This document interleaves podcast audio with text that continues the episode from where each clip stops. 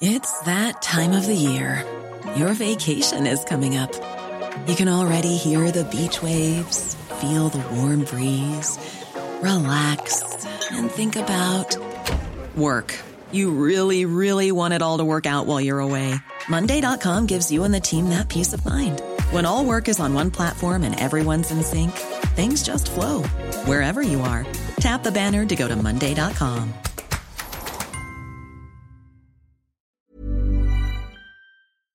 Éducation, santé, environnement. Ça fait dix ans qu'UBS, le sponsor de cet épisode de la story, s'engage dans les investissements responsables. Alors quand j'entends dire qu'il y aura un avant et un après Covid-19, je sais déjà que pour UBS, l'après se fera comme avant, en faveur de la société. C'est aussi pour ça que j'ai choisi d'y placer mon argent.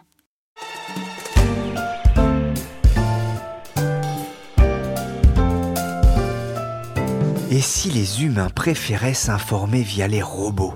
C'est le titre d'une dépêche de l'agence de presse AFP diffusée le 12 juin dernier à 4h45 du matin. 4h45. J'avoue, mon premier réflexe a été de me dire qu'il faut être un robot ou alors un boulanger pour travailler à cette heure de la nuit. Pourtant, cette dépêche a bien été écrite par un ou une journaliste de l'agence en chair et en os. Mais une chose est sûre, dans les rédactions, les envahisseurs sont déjà là.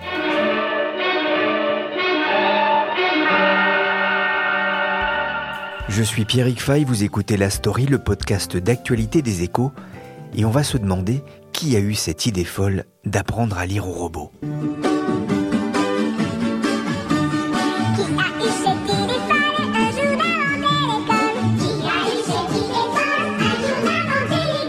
Je n'en suis pas encore au point de refaire mon CV pour postuler à un poste de gardien de phare, mais l'intelligence artificielle s'invite dans les rédactions.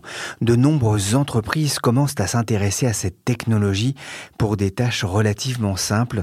Ce n'est donc pas de la science-fiction. Et pour bien comprendre comment ça marche et qui utilise l'IA pour écrire des textes, je suis allé voir Rémi de Michelis. Bonjour Rémi. Bonjour Pierrick. Je peux vous pincer? Aïe C'est pour voir si vous n'êtes pas un robot. Vous êtes journaliste à investir les échos, vous vous intéressez euh, à tout ce qui touche notamment à l'intelligence artificielle.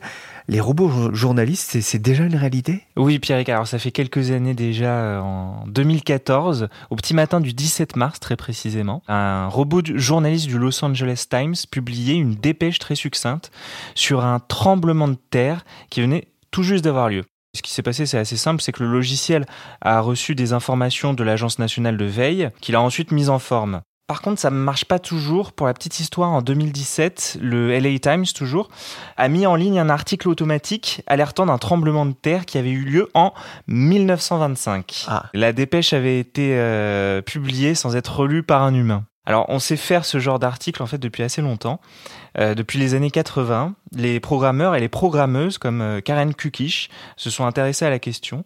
En 1983, Karen Kukish, alors qu'elle était chercheuse à l'époque au Bell Labs, des laboratoires pionniers en matière d'intelligence artificielle, et à l'université de Pittsburgh, elle met au point le logiciel ANA qui permet de générer automatiquement des rapports de bourse. En France aussi, depuis les élections régionales de 2015, plusieurs médias ont tenté l'expérience, notamment avec euh, l'entreprise tricolore Syllabs pour euh, rédiger des comptes rendus d'élections ou encore plus récemment des euh, comptes rendus de matchs de foot. Alors on parle ici hein, de comptes rendus de matchs, de résultats d'élections, mais alors il y a aussi des robots présentateurs de journaux en Chine.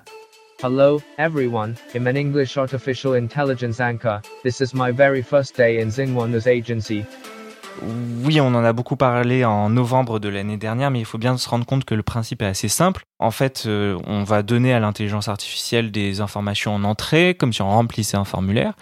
Et ensuite, bah, c'est pareil, elle va mettre en forme euh, l'information. C'est quelque chose d'assez sommaire. Il y a toujours un humain derrière pour écrire les informations. Alors c'est bien fait, l'IA, le, présentateur chinois est bien fait, mais il faut bien se rendre compte que c'est pas lui qui va faire un reportage, que c'est pas lui qui va euh, interviewer pertinemment des euh, hommes ou des femmes politiques qu'il y a quand même des limites à l'intelligence artificielle et une d'entre elles, c'est sa capacité à contextualiser. C'est-à-dire que la machine y arrive parfois à l'écrit à contextualiser. Voilà, dans un texte, elle prend une phrase, elle arrive à voir dans le texte euh, ce à quoi ça correspond. Mais quand il faut prendre en compte en plus un contexte politique, historique, culturel, et avec des dimensions différentes, c'est-à-dire à l'écrit, à l'oral, avec l'intonation, avec la gestuelle, avec euh, des sous-entendus, avec le lieu d'expression, c'est-à-dire d'où on parle, si c'est en petit comité et qu'il ne doit pas y avoir de micro, bien si c'est sur une estrade. Alors là, ça, ça devient beaucoup plus compliqué. Et il y a même un autre problème tout bête, c'est la désambiguisation du pronom, c'est dur à dire.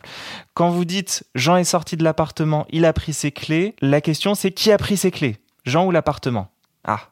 Pour vous, la réponse est évidente, mais pas pour la machine, pas toujours. Donc avant d'avoir des JT remplis de robots, il y a de la marge. Il y a encore du travail pour m'améliorer, dit-il. C'est pas peu dire Coco, comme on disait à l'époque dans les rédactions. À titre personnel, c'est vrai que je préfère Anne-Sophie Lapix. Bonsoir, bienvenue dans le 20h. Que faire face aux provocations de la Corée du Nord? Quelle réplique après le nouvel essai nucléaire de Pyongyang? La Corée du Sud manœuvre, les États-Unis menacent et l'ONU sanctionne, mais la communauté internationale semble en réalité bien impuissante. Mais Rémi, quelles sont les autres utilisations des algorithmes dans l'information? Il y a de très nombreuses applications. Déjà, le simple fait de savoir bien utiliser un moteur de recherche ou les réseaux sociaux pour un journaliste, c'est pas mal.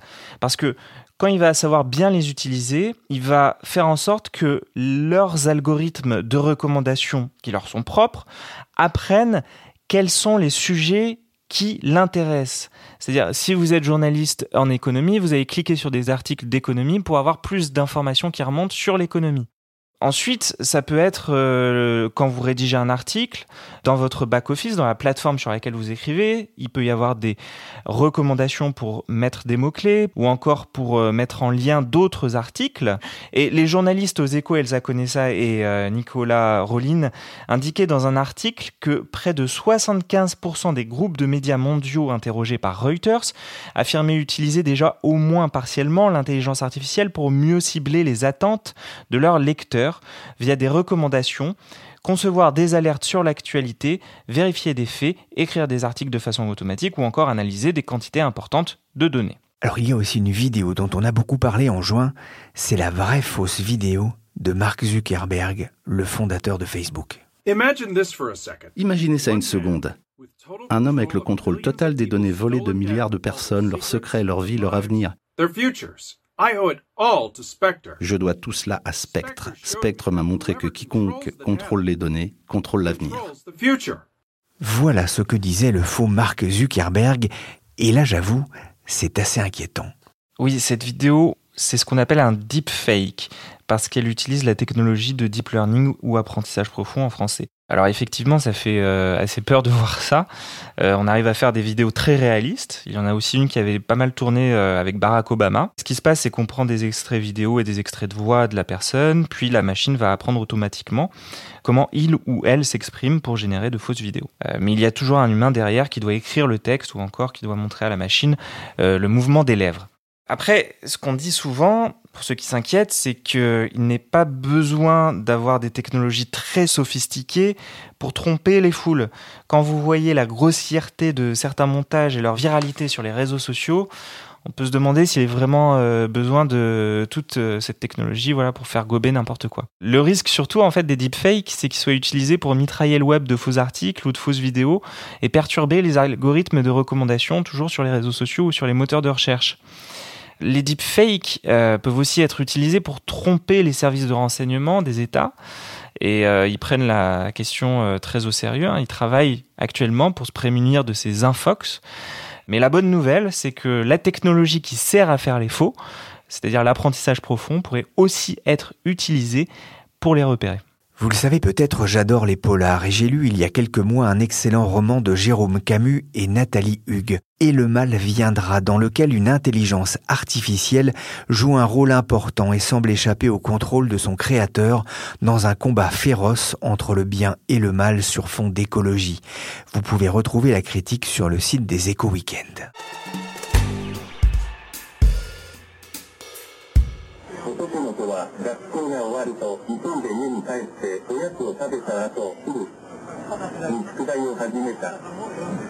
En 2009, le Collège national de technologie de Kitakyushu et l'université Jiaotong de Shanghai avaient présenté Nino Miyakun, petit robot de 25 kilos. On vient de l'entendre lire en japonais un conte de fées. Les machines ont appris à lire et maintenant elles écrivent et entrent timidement dans les rédactions. On vient d'en parler avec Rémi de Michelis. Mais comment cela marche et comment apprennent-elles? En discutant avec Rémi, il m'a parlé d'Iseop. C'est une entreprise franco-américaine.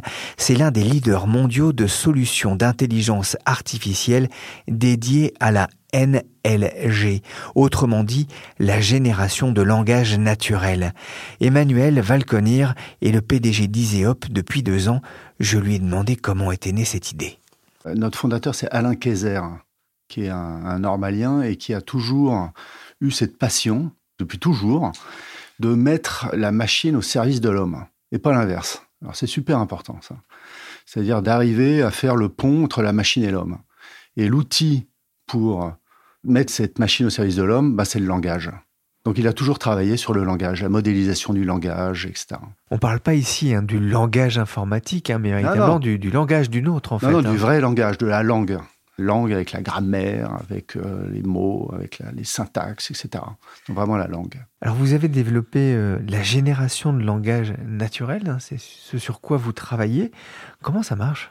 Alors c'est euh, à la fois très simple et très compliqué. On prend des données, on a des algorithmes qui vont analyser ces données, et on va ensuite on va avoir des moteurs qui vont écrire, qui vont à partir de cette analyse écrire un texte qui va expliquer en langage que tout le monde va comprendre le pourquoi, la subtilité physique moelle de ces données.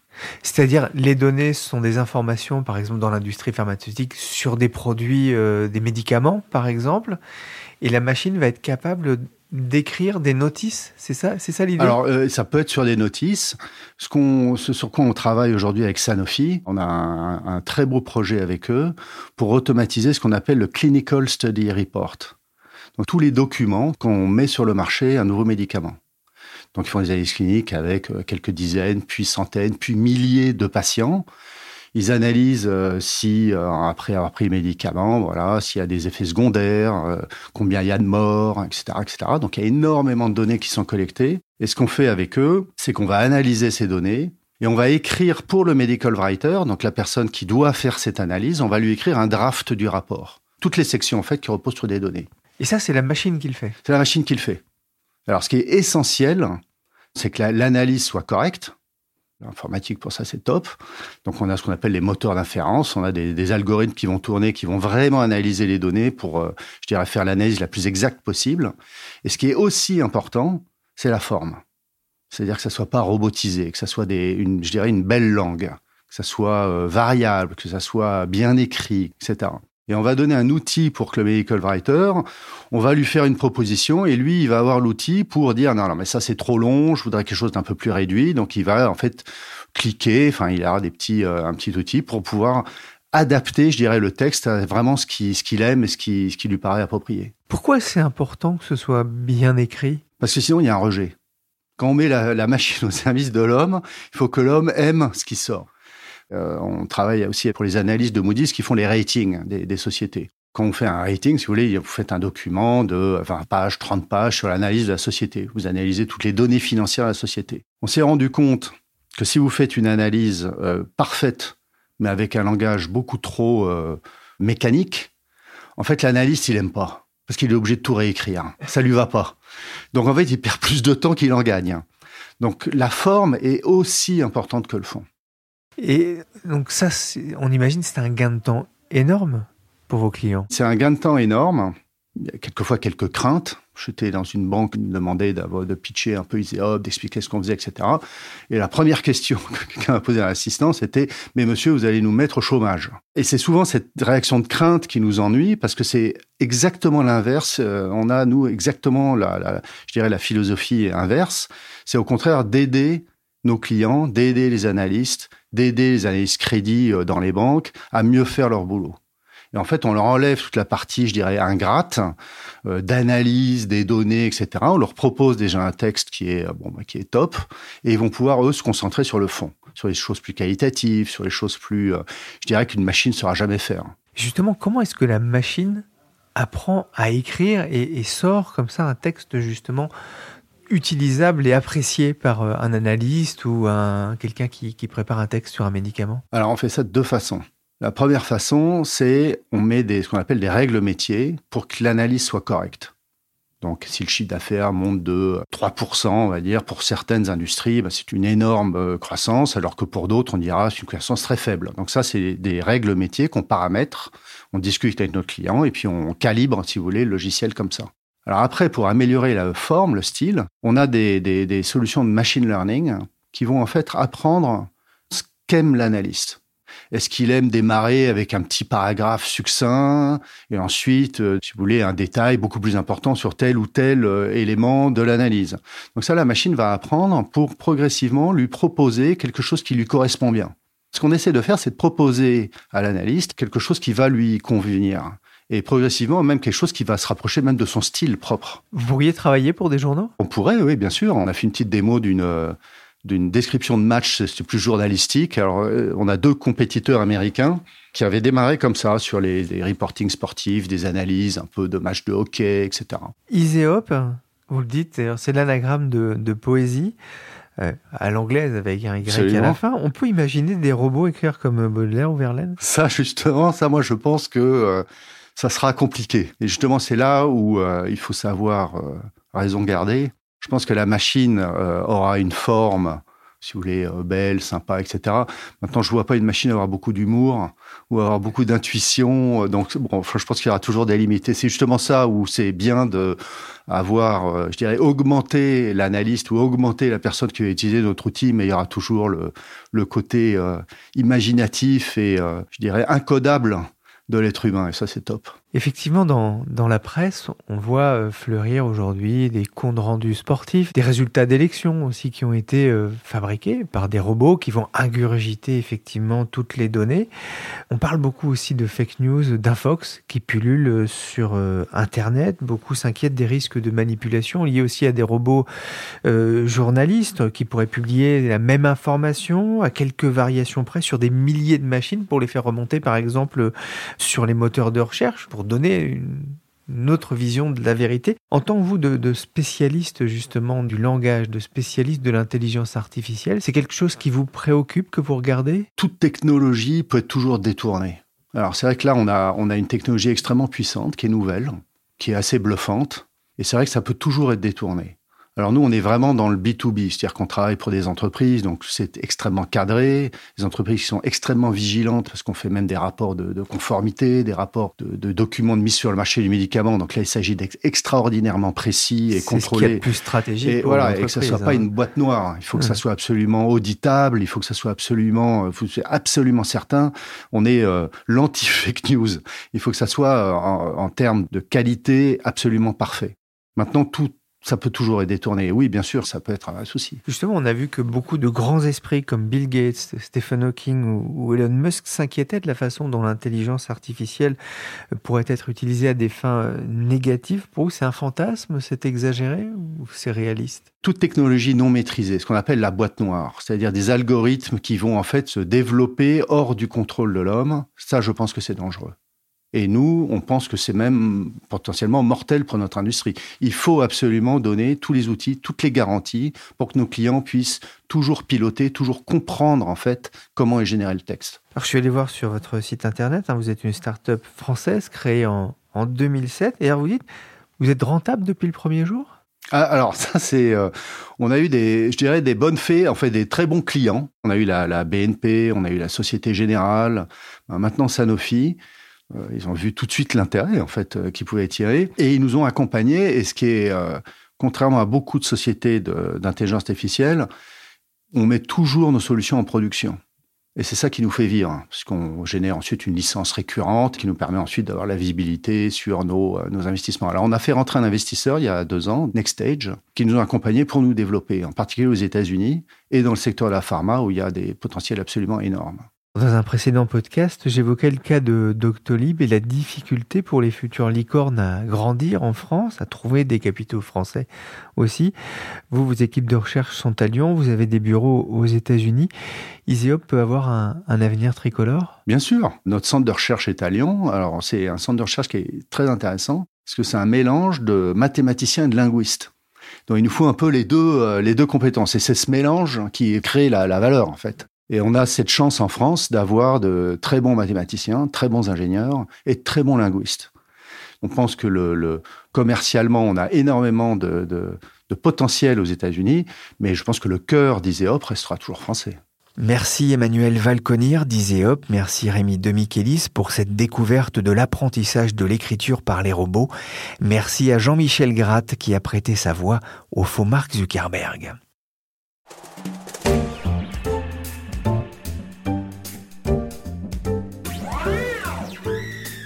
La story, c'est fini pour aujourd'hui. L'émission a été réalisée par Adèle Hittel et Nicolas Jean. Chargé de production, d'édition et d'épile. Merci Michel Varnet. La story est disponible sur toutes les applications de téléchargement et de streaming. Pour l'actualité en temps réel, c'est sur leséchos.fr.